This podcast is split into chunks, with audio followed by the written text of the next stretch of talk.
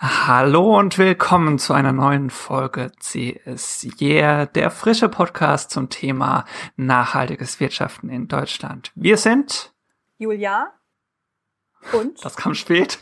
Und Fabian. Und äh, wir haben diesmal wieder ein Interview vorbereitet mit jemandem aus der Praxis, ein soziales Unternehmen.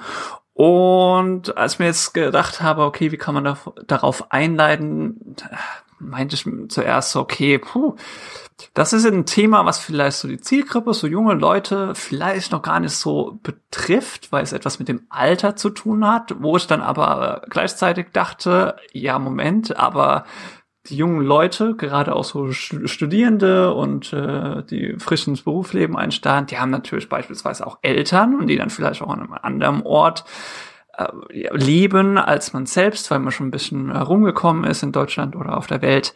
Ähm, und dann gibt es äh, vielleicht doch wiederum Bezug dazu. Julia, wen hast du denn getroffen? Ich habe Diane und Sinan bei mir gehabt, Sinan Kahn und Diane Pizza. Und die beiden haben, also Sinan hat Carpe Vitam, das Unternehmen, um das es heute gehen soll, gegründet und Diane ist dann eingestiegen und macht vor allen Dingen Marketing und Betreuung. Carpe Vitam nutze den Tag oder nutze den, nicht nutze den Tag, nutze das Leben. Oh Gott, mein Lateinlehrer würde mich dafür killen. Was hat es damit aus sich?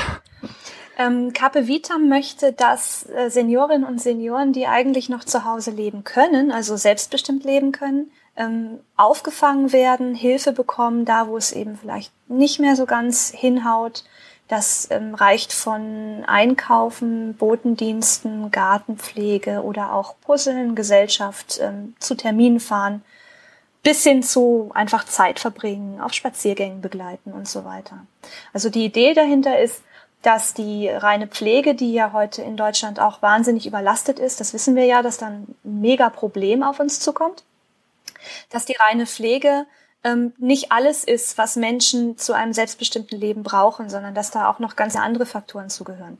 Und da hat sich Carpe Vitam zum Ziel gesetzt, das in irgendeiner Weise aufzufangen und eine ja, ähm, Dienstleistung zu vermitteln, die ähm, den Senioren einfach ermöglicht, weiterhin bei sich zu Hause zu wohnen und auch die Familien entlastet.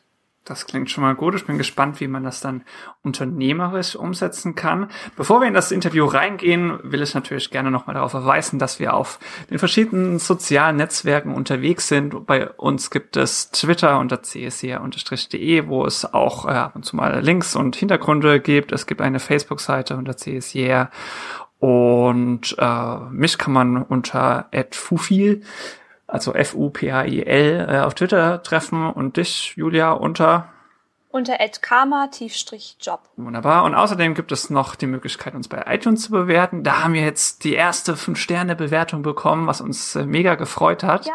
Yes. Kann man, glaube ich, aber kann man, glaube ich, noch gar nicht äh, also auf iTunes sehen. Da müssen noch ein paar mehr Bewertungen erfolgen, dass da die, die Relevanz dann da ist, damit man das auf iTunes sehen kann. Das heißt, gerne, gerne, wenn es euch gefallen hat oder auch wenn ihr sagt, ja, hat Potenzial, gib mal nur vier Sterne, weil das und das vielleicht noch verbessert werden muss.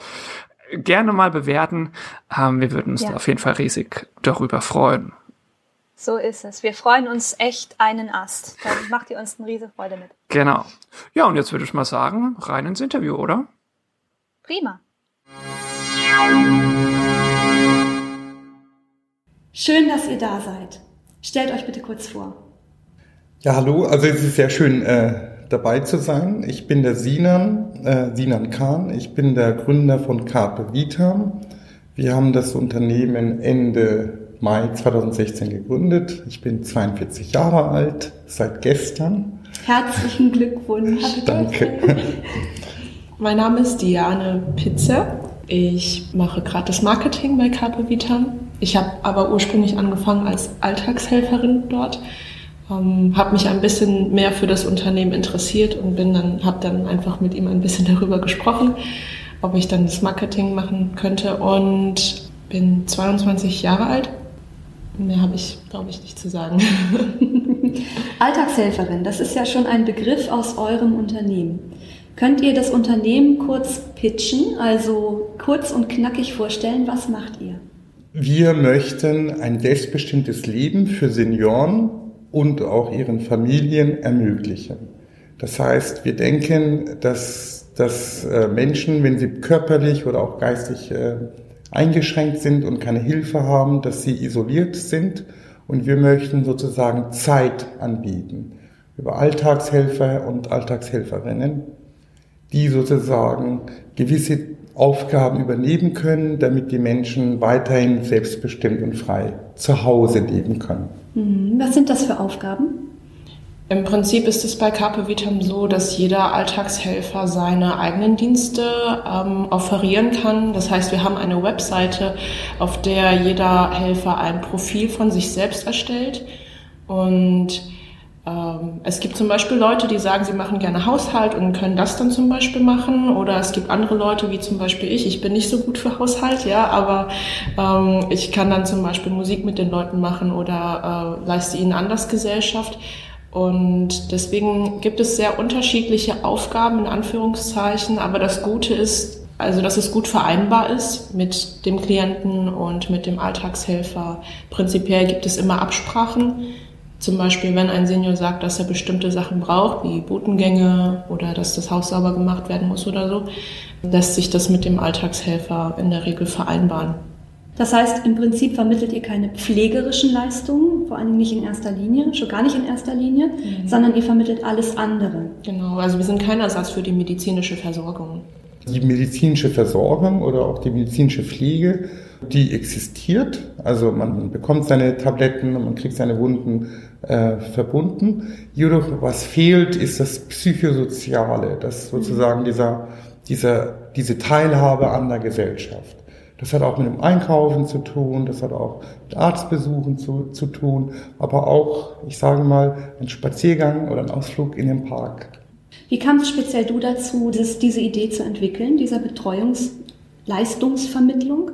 Da gibt es vielleicht eine kleine Geschichte. Ich war früher bei der äh, IBM und ich habe so ein Dreitages-Workshop gemacht, so ein Assessment äh, über, was sind meine Werte, ähm, was sind meine Stärken, wo möchte ich hin, was sind meine Wünsche, Träume und, und so weiter.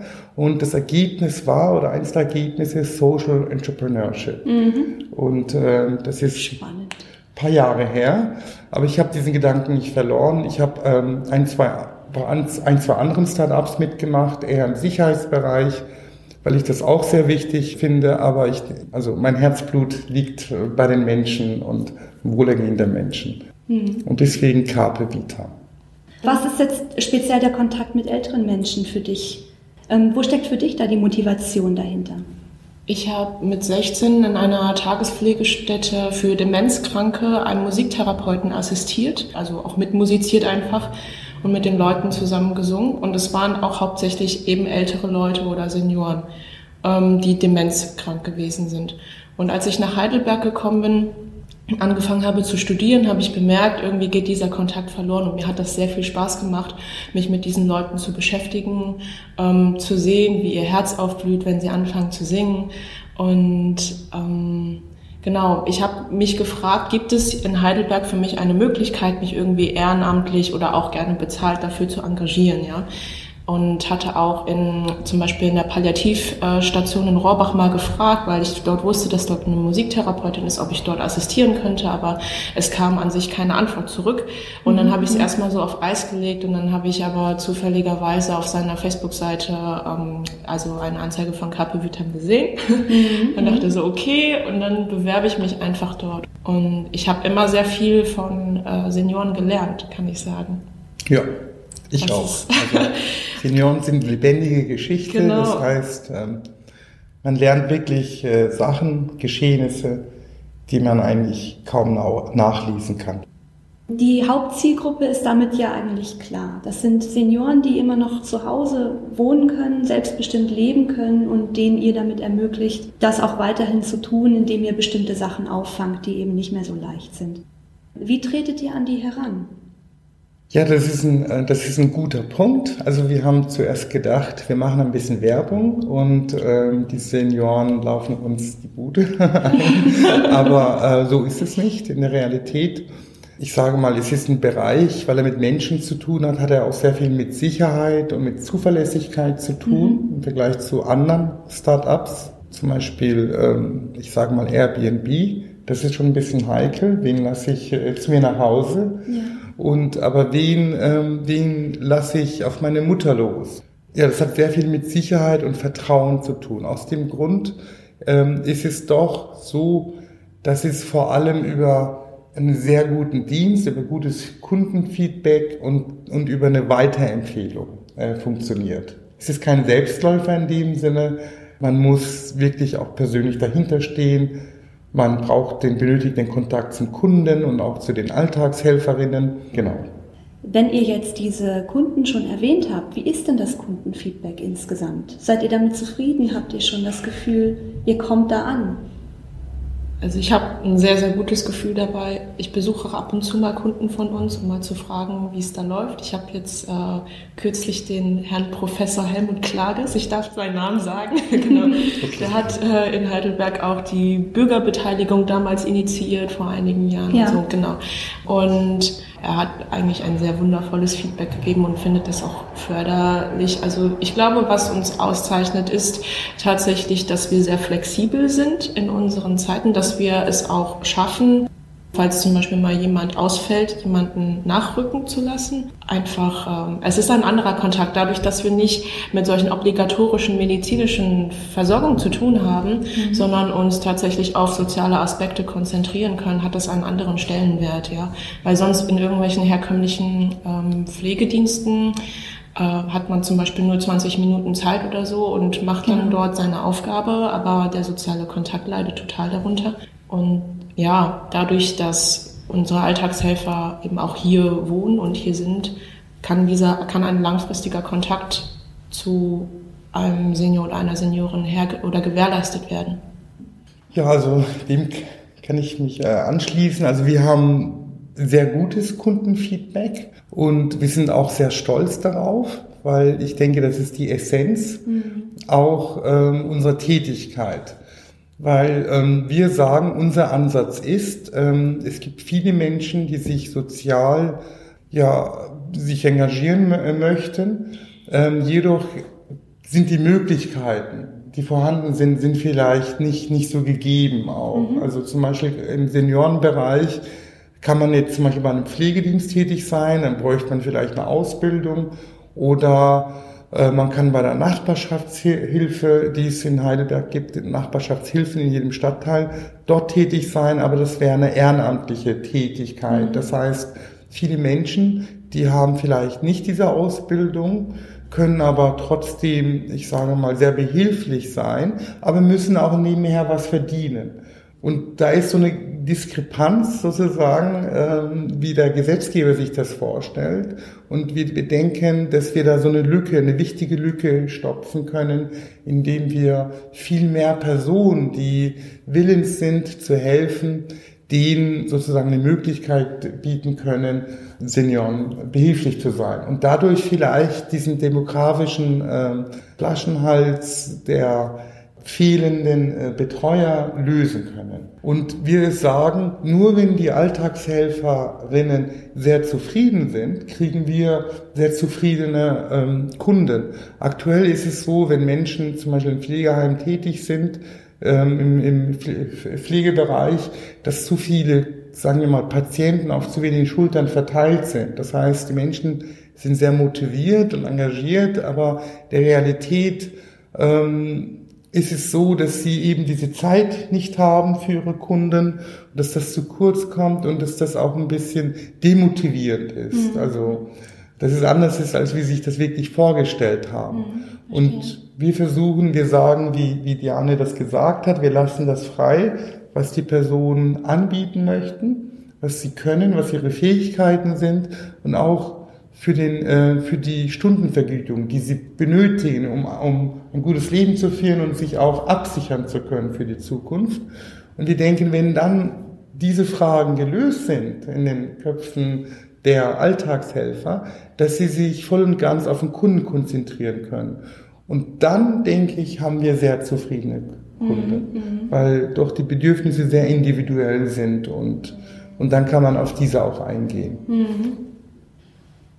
Jetzt müssen natürlich die Alltagshelferinnen und Helfer bei euch durchaus einige Fähigkeiten mitbringen, auch wenn es auch keine pflegerischen Fähigkeiten wie in einer pflegerischen Ausbildung sein müssen. Was sind das für Fähigkeiten und wie stellt ihr sicher, dass das die Menschen haben, die dann für euch arbeiten? Also die, ähm, die wichtigsten Fähigkeiten sind tatsächlich Zuverlässigkeit, dass man sich auf eine Person verlassen kann.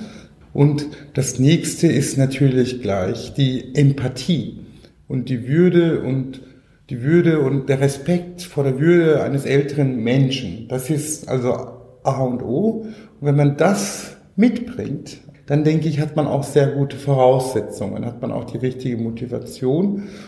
Der nächste Schritt, den wir natürlich prüfen, also auch gewisse technische Sachen, auch wie ein, Führungszeugnis äh, verlangen wir mhm. und auch nach Referenzen, also entweder sind, sind das schulische oder Referenzen oder, oder die Ausbildung, das Studium, oder es sind persönliche Referenzen, also Viele Personen waren auch schon mal in diesem Bereich tätig, haben vielleicht keine Ausbildung, aber haben sehr viel Erfahrung und, ähm, und haben dementsprechend auch Referenzen, die wir dann persönlich prüfen. Mhm. Und für uns ist es sehr wichtig, also sich die Frage selber zu stellen, würde ich diese Person sozusagen auf meine Mutter loslassen, in dem mhm. Sinne, also salopp gesagt, und das hat sehr viel mit Intuition zu tun. Und ähm, es ist schon so, dass wir auch ein gutes Händchen haben, also dass wir, dass es doch relativ wenige Personen gab, die dann vielleicht sich das anders vorgestellt haben und die dann vielleicht auch aufgehört haben, was auch völlig in Ordnung ist. Jetzt zur Wirtschaftlichkeit des Ganzen. Ein Social Startup ist immer darauf äh, aus, natürlich auch wirtschaftlich zu arbeiten, wenn auch nicht gewinnmaximierend und wachstumssteigernd. Seid ihr denn schon im wirtschaftlichen Bereich? Trägt sich das Unternehmen bereits? Also das ist auch sehr wichtig, die, äh, die wirtschaftlichen Aspekte, gerade auch im sozialen Bereich. Also wenn ich das kurz sagen darf, ich denke, da gibt es so eine Diskrepanz zwischen Vorstellung und der Realität. Ich mhm. denke, wenn man im sozialen Bereich tätig ist und man, man ist nicht unbedingt jetzt zum Beispiel ein Verein, sondern man, man versucht jetzt als, ich sag mal, Freelancer, als, also, oder als Kreativer irgendwas zu verändern, dann denke ich, äh, muss man auch zu einem Zeitpunkt lernen, nach, nach Geld zu fragen, auch, damit sich das trägt. Und mhm. ähm, bei uns ist es so, das ist aktuell, ist es noch so, dass ich privat jeden Monat dazu schieße. Also es trägt sich noch nicht ganz. Das hat aber damit zu tun, dass wir ähm, nebenher noch äh, diese Plattform entwickeln und, ganz viel auch für den Kunden tun und mhm. Newsletter versenden und Rundbriefe versenden und Treffen veranstalten und so weiter. Aber ich denke, es ist auch so eine Durststrecke. Es ist alles im Rahmen auch, was die Kosten angeht. Richtig, ja. ja, ist alles im Rahmen und dass es etwas Nachhaltiges ist. Also es ist nicht etwas auf schnell, schnell, sozusagen, dass man irgendwie Erfolg hat, sondern es hat sehr viel damit zu tun, dass man wirklich, wirklich dahinter steht und das sozusagen auch äh, voranbringt. Wir haben natürlich irgendwelche Prognosen auch äh, kalkuliert. Wir wachsen eigentlich ziemlich gut. Also pro Monat sind das, bei der letzten Kalkulation waren es über 20 Prozent. Wir hatten dann auch eine Delle, muss man auch sagen, ähm, im Sommer, also war auch sehr erfahrungsreich und jetzt wachsen wir wieder. Das heißt, ähm, es wird doch eine Weile dauern, bis sich das wirklich von selbst tragen kann, aber es ist uns sehr wichtig, dass sich das von selbst trägt und dass wir nicht abhängig sind von Förderung und von Unterstützung, sage ich mal, weil das nicht so gut funktioniert, mhm. leider im Lande. Ja. Hattet ihr in der Startphase Unterstützung? Also in irgendeiner Weise Förderung oder auch Mentoring oder habt ihr euch an Stellen gewendet, die euch bei der Gründung unterstützt haben? Also ich hatte schon einige Stunden eine Gründungsberatung. Also äh, es, da ging es vor allem um die Erstellung eines Businessplans, mhm. auch nochmals was den Finanz, Finanzplan angeht, dass sich das äh, rechnet auch und trägt. Aber das ist, wie gesagt, alles sehr rudimentär. Mhm. Also ich habe selber auch sehr viele Erfahrungen einfach durch meine Tätigkeiten vorher. Genau, so ein bisschen aus dem Amerikanischen gibt es ja auch so Trends über Conscious Business und äh, Conscious Capitalism und ähm, und da habe ich mich mit in den letzten Jahren sehr viel mit beschäftigt auch und Also da ziehe ich auch sehr viel Kraft, mhm. Äh, da Eigene weiterzugehen. Ja, immer. sehr gut. Jetzt wart ihr ja vor kurzem, und das habe ich über Facebook erfahren, das lebe Facebook, auf einem Wettbewerb mit ganz vielen anderen Gründerinnen und Gründern. Erzählst du ein bisschen darüber, Diane? Ja, also der Sinan hatte irgendwann die Idee, dass wir einen Pitch schreiben, um uns zu bewerben auf ein Preisgeld sozusagen. Und äh, dieses, dieser Wettbewerb äh, war veranstaltet von der Startup Con und die Challenge bei diesem Pitch war, äh, dass es eine App gab, mit der man ein Pitch-Video drehen sollte. Mhm. Es gab ein Template dazu, das heißt, man konnte nicht ähm, ganz frei jetzt irgendwie drehen, sondern es wurde zum Beispiel die erste Frage eingeblendet, die Introduction, wo wir uns vorstellen sollten und dafür hatten wir so sechs Sekunden Zeit und man sah an der Seite lief dann dieser Balken und und äh, und was noch genau und was noch dazu gekommen war, man, man musste musste sozusagen diese Selfie-Einstellung hat. Man hatte nicht die Möglichkeit, äh, das Smartphone irgendwo abzulegen, sondern man musste diesen Button da gedrückt halten. Spannend. Genau, es war super spannend, aufregend und dann haben wir uns daran gemacht, äh, die Pitch-Texte zu schreiben mhm. und wirklich versucht, die Informationen, die äh, wichtig sind über Carpe Vitam in sehr kurz und knackig zusammenzufassen. Und dann haben wir das aufgenommen, und zwar in einem Aufzug im Krankenhaus. äh, genau, es hieß auch Elevator Pitch und irgendwie war das auch alles eine ganz lustige Idee. Und das haben wir auch hinbekommen und wir haben es auch immer hinbekommen, dass mehrere Leute im Bild zu sehen gewesen sind und dass mhm. sogar mehrere Leute was gesagt haben. Und das, mhm, mhm. ähm, genau, also für die artistische Leistung finde ich, ist das schon großartig. Schon mal gut ab. ja, genau. genau. Und dann wurden wir ausgewählt, tatsächlich, äh, dann dahin zu kommen. Ich persönlich wusste nicht genau, war nicht so sicher, ob das funktionieren würde, aber es hat funktioniert. Und dann sind wir nach Köln gefahren. Es war ein Finale von zehn Startups und wir haben dann neben diesen neun anderen auch gepitcht. Das war auf einer Bühne mit laufender Kamera und allem drum und dran. Äh, für mich super aufregend. Mhm. Mhm. Ähm, es gab natürlich einen, also es gab einen Sieger. Ein, die meisten Startups waren sehr verkaufsorientiert oder haben mhm. irgendein Produkt äh, verkauft. Das ist ja auch total in Ordnung und wir konnten auch verstehen, dass ihr Businessmodell vielleicht ausgereifter war, ausgefeilter war, für die Jury attraktiver.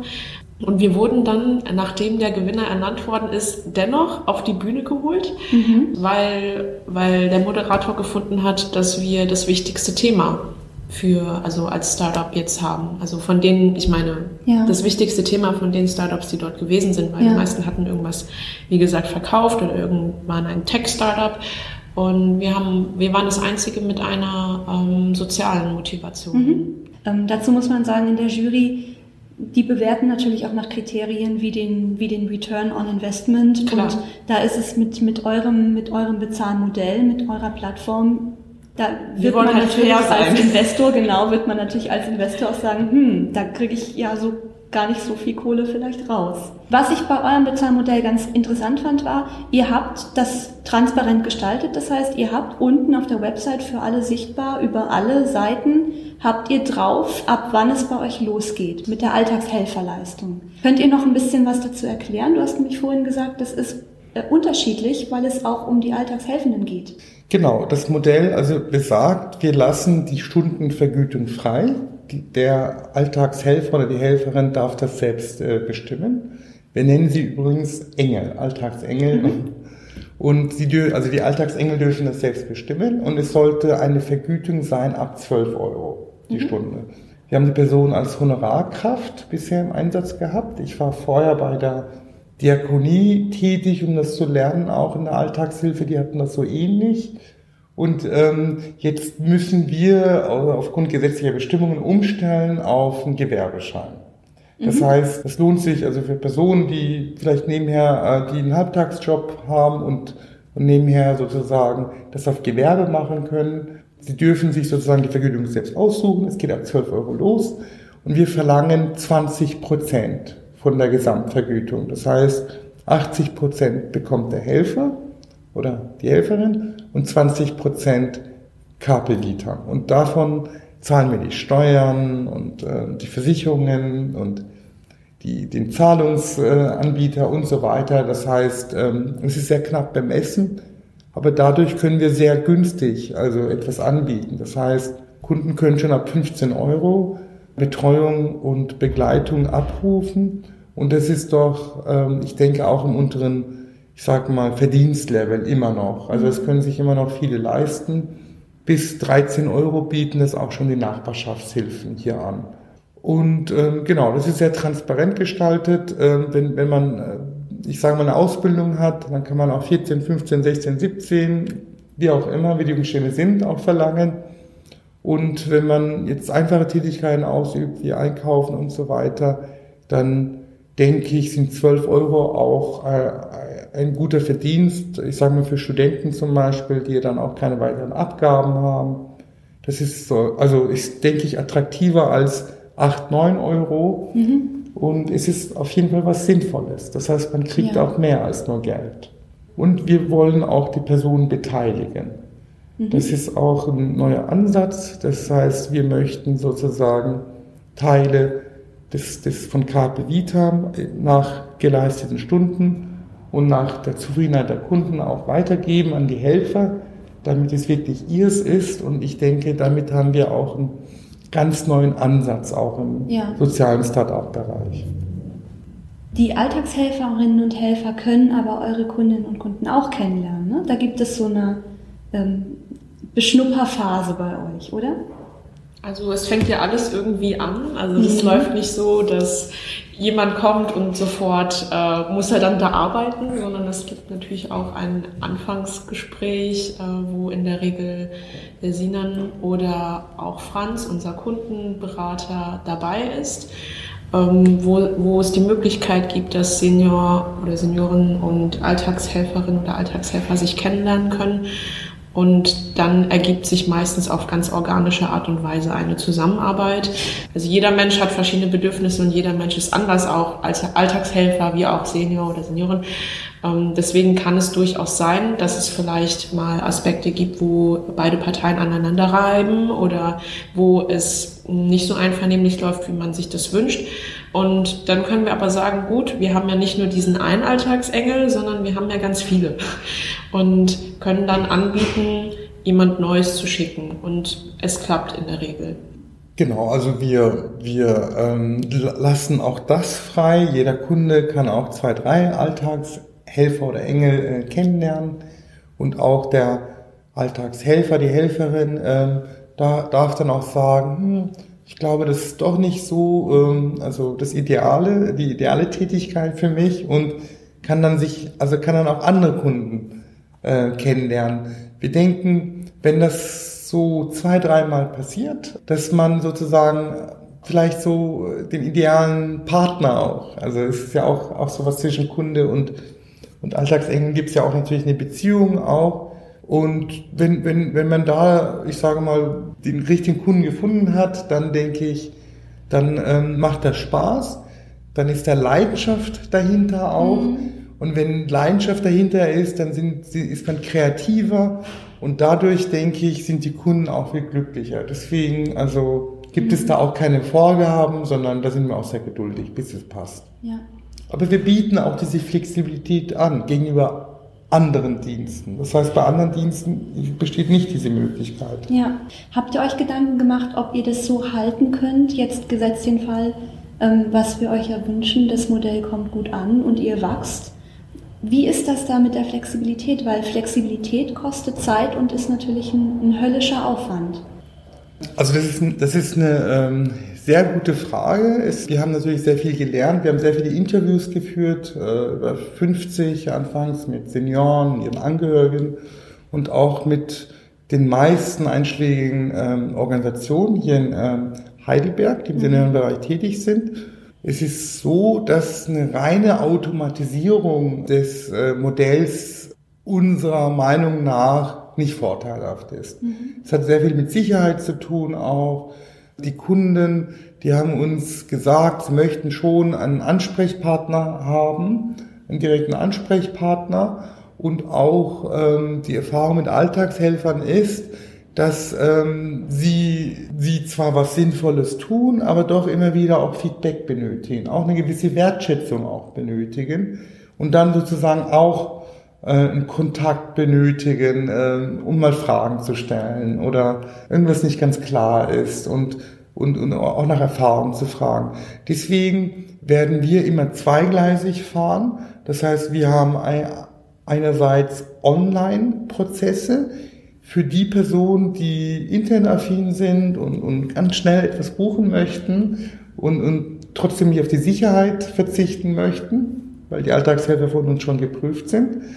Aber wir haben auch diese Offline-Services, wie wir das nennen. Das heißt, jede Person kann auch anrufen und, und, und wir, wir erledigen das sozusagen am Telefon, dass wir sozusagen eine Auswahl treffen und dass die entweder sozusagen mit, mit diesen Personen dann entweder vorbeischauen oder, oder wir treffen, treffen uns irgendwo, äh, laden sie dann irgendwo ein, die Kunden und die Alltagshelfer, damit das auch ohne Internetprozesse mhm. möglich ist. Also Online- und Offline-Services. Mhm. Ich denke, dass das auch was Besonderes ist, was uns auszeichnet. Ja, definitiv. Die meisten fangen nämlich an zu automatisieren. Mhm. Und ich stelle mir das in dem Bereich, deswegen die, die, äh, die Nachfrage, ich stelle mir das in dem Bereich nämlich auch sehr schwer vor. Jetzt bist du ja noch ganz jung und schon extrem engagiert dabei und kriegst viel mit von so einem jungen sozialen Start-up. Wenn sich jetzt andere junge Menschen fürs Gründen, fürs Selbstgründen interessieren, was würdest du denn jetzt aus deiner Erfahrung und aus deiner Perspektive diesen Menschen raten? Also das ist jetzt bereits auch das zweite Startup, in dem ich äh, dabei bin sozusagen. Was ich gelernt habe aus Startups generell ist, auch Geduld mit Prozessen zu haben. Ein Startup befindet sich ja also heißt ja auch so, weil es gerade anfängt zu starten. Das heißt, es gibt vielleicht am Anfang viele Dinge, die unklar sind. Vielleicht sind die Aufgaben nicht sehr klar geregelt oder vielleicht wechselt das Team häufiger die Mitglieder und ähm, also das heißt, geduldig sein, kreativ bleiben, nicht aufgeben nicht aufgeben mit der Kreativität. Also es gibt schon einige ähm, Zeiten, die ich auch ähm, bei verschiedenen Arbeitgebern oder in anderen Startups hatte, ähm, dass ich denke, ich investiere irgendwie sehr viel Zeit und weiß aber nicht genau, ob das ein Outcome bringt. Auch da wahrscheinlich einfach geduldig sein und schauen und mit dem Herzen irgendwie dabei sein und sich sagen, dass es wichtig ist. Ähm, also hinter dem stehen, was man tut. Das ist ein Punkt, den Sinan auch vorhin mehrfach genannt hat und ich finde es ist äh, eine super schöne Zusammenfassung. Das ist das, was ihr ausstrahlt, wenn man mit euch spricht. Und das ist das, was ich ähm, für eines der wichtigsten Aspekte halte, wenn man erfolgreich nachhaltig gründen möchte. Vielen herzlichen Dank für die vielen Einblicke und das schöne Gespräch und alles Gute für Cabe Vitam. Sehr gerne und vielen Dank. Danke.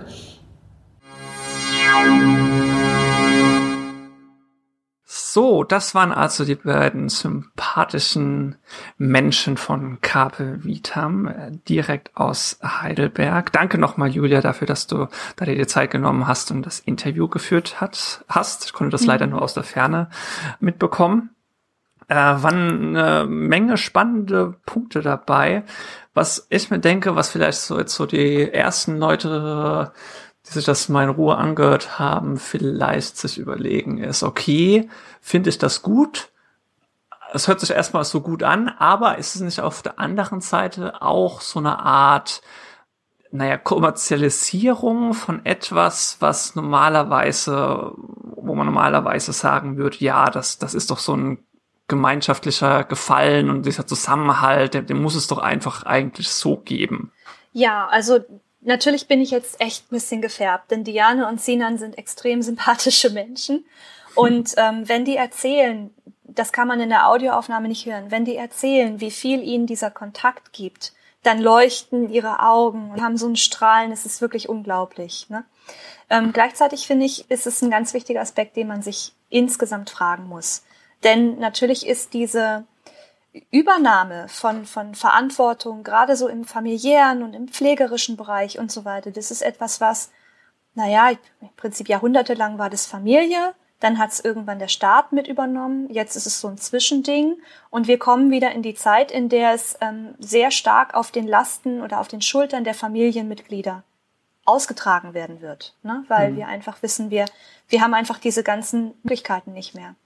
Und jetzt bietet Carpe Vitam natürlich keine pflegerische Leistung an in erster Linie, sondern eben eine, eine Leistung, um die Pflege durch Familienmitglieder zum Beispiel zu entlasten und den Menschen einfach was Gutes zu tun und sie, ja, sie zu begleiten und ihnen zu ermöglichen, weiter am Leben teilzunehmen. Das ist was sehr Schönes. Und, und da muss man sich aber fragen, wie, ja, ähm, ist das ein, müsste das nicht eine Aufgabe von, zum Beispiel vom Staat sein? Müssten wir das nicht besser hinkriegen? Oder, ja, wie du sagst auch, kommerzialisieren wir da was, was selbstverständlich sein sollte? Meine Meinung ist da ganz klar. Ähm, ich bin eine derjenigen, ähm, die von diesem Einbruch der Pflege in Deutschland betroffen sein werden, weil ich Eltern habe und ich bin die geringere Verdienerin bei mir in der Familie und es ist halt ganz mhm. oft dann so, dass die Frauen einspringen. Und diese Pflege ja. kann sich durch die Gesundheitsversorgung natürlich noch lange, lange Jahre hinziehen. Und ja. wenn man dann pflegt und wenn man sich dann kümmert, und dann hat man die Möglichkeit, auch jüngere Menschen, die da einfach, die das gerne machen, die den Kontakt suchen, zu beauftragen, um ja einfach um mal da zu sein, um mal was zu machen, um ein paar Botengänge zu machen. Ich kann mir vorstellen, diese Entlastung ist enorm. Ich finde, das hat auch was mit Wertschätzung zu tun. Also, ja. dass man so sagt, ja, auch, auch, also nicht Pflege, aber halt so dieses, wie kann man das in einem Wort, die tatkräftige Unterstützung, die mhm. ist etwas wert. Normalerweise wird die nirgendwo erfasst in irgendwelchen Wohlstandsmessungen, BIP, äh, Bruttoinlandsprodukt und Co. Aber dadurch, dass man eben da versucht, ein unternehmerisches Angebot rauszubasteln, ähm, das einen klaren Wert hat, einen Euro-Wert, den man ja dann aber auch verhandeln kann, abseits der dieses Minimalwerts von, ich glaube, 12, 12 Euro oder 12,50 Euro mhm. waren das, gibt es so eine neue Wertschätzung, wo ich auch eher sagen würde, das, das finde ich okay. So, also wenn man sich das leisten kann, klar, es ist vielleicht nicht unbedingt ein, ein Mittel, um jetzt die Altersarmut irgendwie anzugehen. Es hat, konzentriert sich mehr so auf das Thema der Isolation im Alter. Man muss also schon vielleicht auch den, den Geldbeutel dafür haben, aber wenn man das hat, finde ich das eine gute Methode, um eben da eine Wertschätzung zu generieren. Mhm. Mhm. Und gleichzeitig natürlich auch, wenn wir jetzt von einem, von einem ganz anderen Blickpunkt drauf gucken und sagen, was, was könnte jetzt auch interessant an Carpe Vitam gerade für jüngere Menschen sein. Carpe Vitam haben viele Alltagshelferinnen und Helfer, die wirklich in einem kleinen Bereich bei ihnen arbeiten, also in einem kleinen Stundenbereich. Mhm. Und das nebenher tun, neben Studium, neben Arbeit, neben Familie. Und das ist natürlich auch eine Möglichkeit, von dem Wissen zu profitieren, das ältere Menschen haben und dass sie ja nicht mehr, nicht mehr so häufig mitteilen. Wir sind es gewohnt, wir machen das Internet auf, wir haben irgendwas Cooles erlebt, wir machen Podcast, wir schreiben einen Blogbeitrag, wir teilen uns mit. Und das Ganze ist verfügbar für mhm. alle. Und das ist aber bei der älteren Generation eben nicht mehr so und dabei haben die wahnsinnig viel zu erzählen. Insofern ist auch dieser Aspekt ja etwas, was ich, was ich sehr, wo ich, wo ich nicht neutral sein kann, weil ich einfach denke, ah, das ist ganz wichtig. Ne?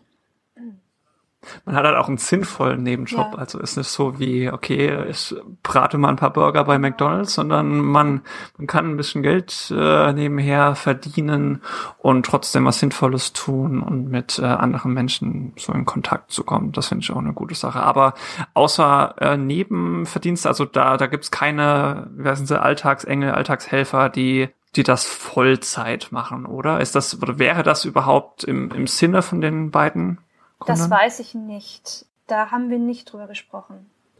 Hier, ich habe einen anderen super interessanten Aspekt gehabt beim, beim Interview, wo ich die ganze Zeit dachte, oh, da frage ich den Fabian zu. Und zwar sagt der Sinan ja ganz viel über die Wirtschaftlichkeit und ähm, sagt auch ganz offen, ähm, trägt sich noch nicht. Ne? Und dann reden wir aber auch über diesen, diesen Punkt, dass, dass das Unternehmen natürlich so gar nicht umstellen kann auf irgendeine Form von automatisierter, zum Beispiel Kundenbeantwortung oder sowas. Es ist alles sehr persönlich, sehr direkt, Qualitätsmanagement ist dabei und so weiter. Da habe ich dann auch gesagt, Mensch, das ist, das ist toll. Das ist in dem Bereich natürlich aber, ja, nicht skalierbar. Also es ist nicht eine Form von einem, einem Wachstum, wie wir es bei einem normalen Start-up haben. Was sind da deine Gedanken zu? Ja, hatte ich mir auch aufgeschrieben, äh, so den Aspekt. Ich habe gleich so ein bisschen weiter gedacht, okay, kann man so dieses ganze Gebilde, was, was sie sich da überlegt haben, mit der Marke und mit den einzelnen Bezeichnungen und eben den Prozessen der, der Vermittlung, kann man das nicht so als eine Art Social Franchise machen? Also sowas wie, ich greife jetzt nochmal auf McDonalds zurück, äh, das ist praktisch so das normale Franchise, dass man sagt, okay, hier hat man eine Marke und ihr könnt das in anderen Orten verwenden und zahlt dafür uns eine kleine Lizenzgebühr. Das geht auch im ja, Social Entrepreneurship Bereich, dann ist es eben so Social Franchise, um den Social Impact, den sozialen Einfluss, die soziale Wertgenerierung äh, weiter zu erhöhen. Könnte ich mir dann eigentlich auch gut vorstellen, dass man das dann einfach so Stadt für Stadt über, überträgt. Dann ist natürlich die Frage, klar, wenn es sich das jetzt noch nicht voll trägt, ob man erst einmal so lange ein bisschen daran herumkniffelt und noch an ein paar Drähten und Knöpfe drückt und zieht, bis, bis sich das da, bis, bis da eine Stelle oder eineinhalb Stellen oder so dabei rausfallen, dass da auch eine Motivation entsteht, das mhm. in die Breite zu tragen. Total interessanter Punkt, ja. Genau. Finde ich spannend.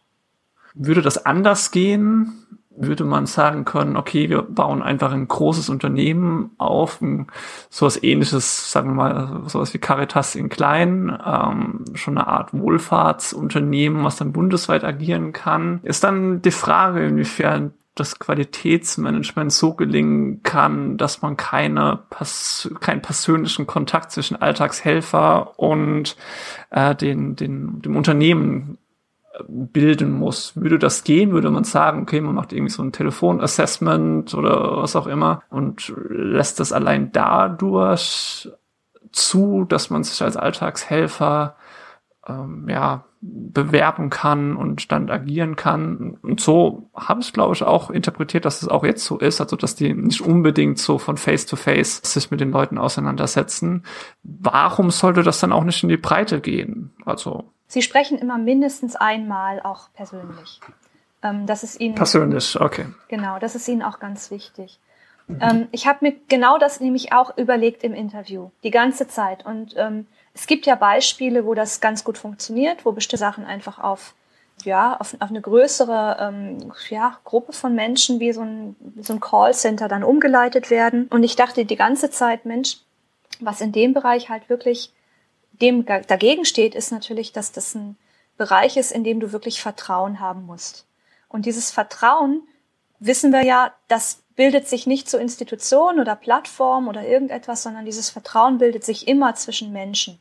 Das heißt, dass natürlich die Menschen, die das aufbauen, auch eine ganz große Schlüsselposition haben.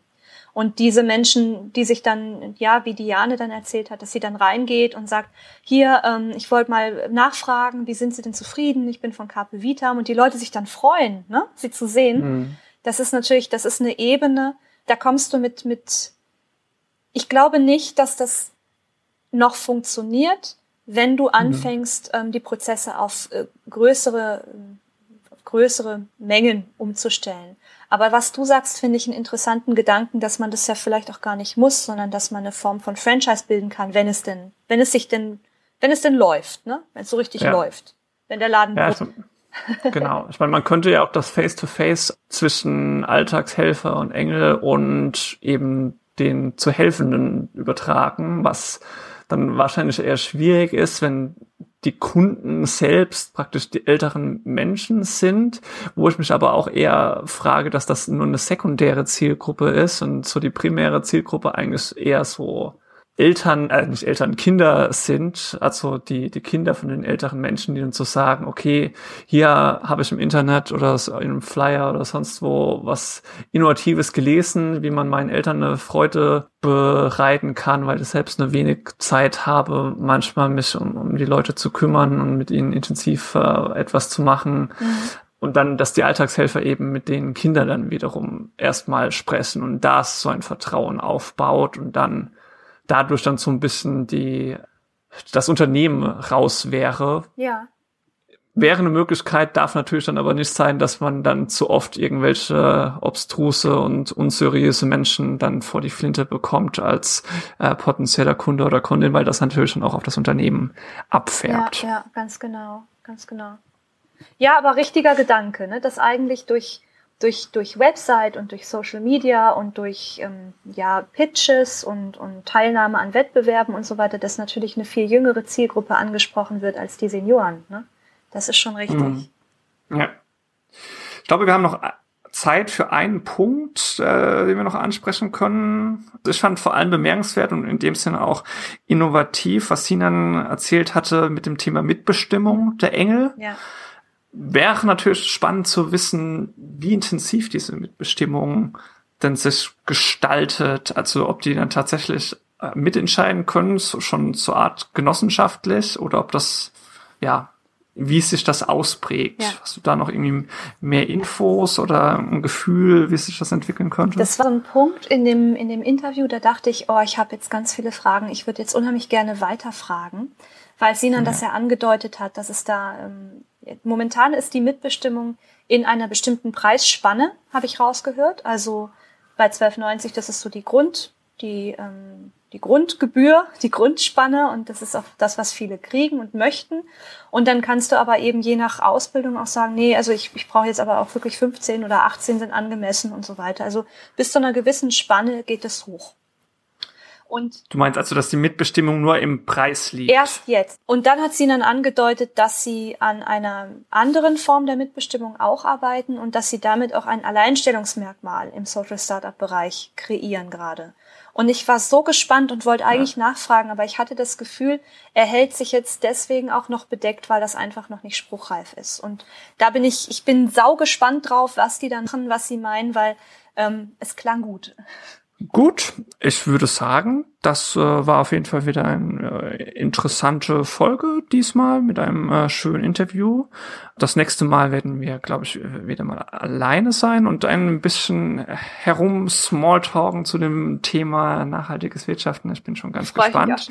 Wie gesagt, gerne auf den, wie gesagt, gerne aber auf den sozialen Medien folgen und bei iTunes eine Bewertung hinterlassen. Und die letzten Worte gebühren dir. Oh, danke. Ähm, ja, hat Spaß gemacht, Carpe Vitam bei Carpe Vitam reinzuhören. Hat äh, Freude gemacht, die beiden zu sehen, wie sie das alles so erzählt haben und war für mich wieder ein, äh, ein Beleg dafür, dass man nicht erst nach Berlin fahren muss, um echt coole Sachen zu hören, sondern dass man auch super tolle Menschen vor Ort treffen kann, die irgendwas eigenes gründen. Jo. Das sind gute letzte Worte. Carpe Vitam, Carpe Diem, YOLO. Hab einen schönen Tag. Tschüss. Tschüss.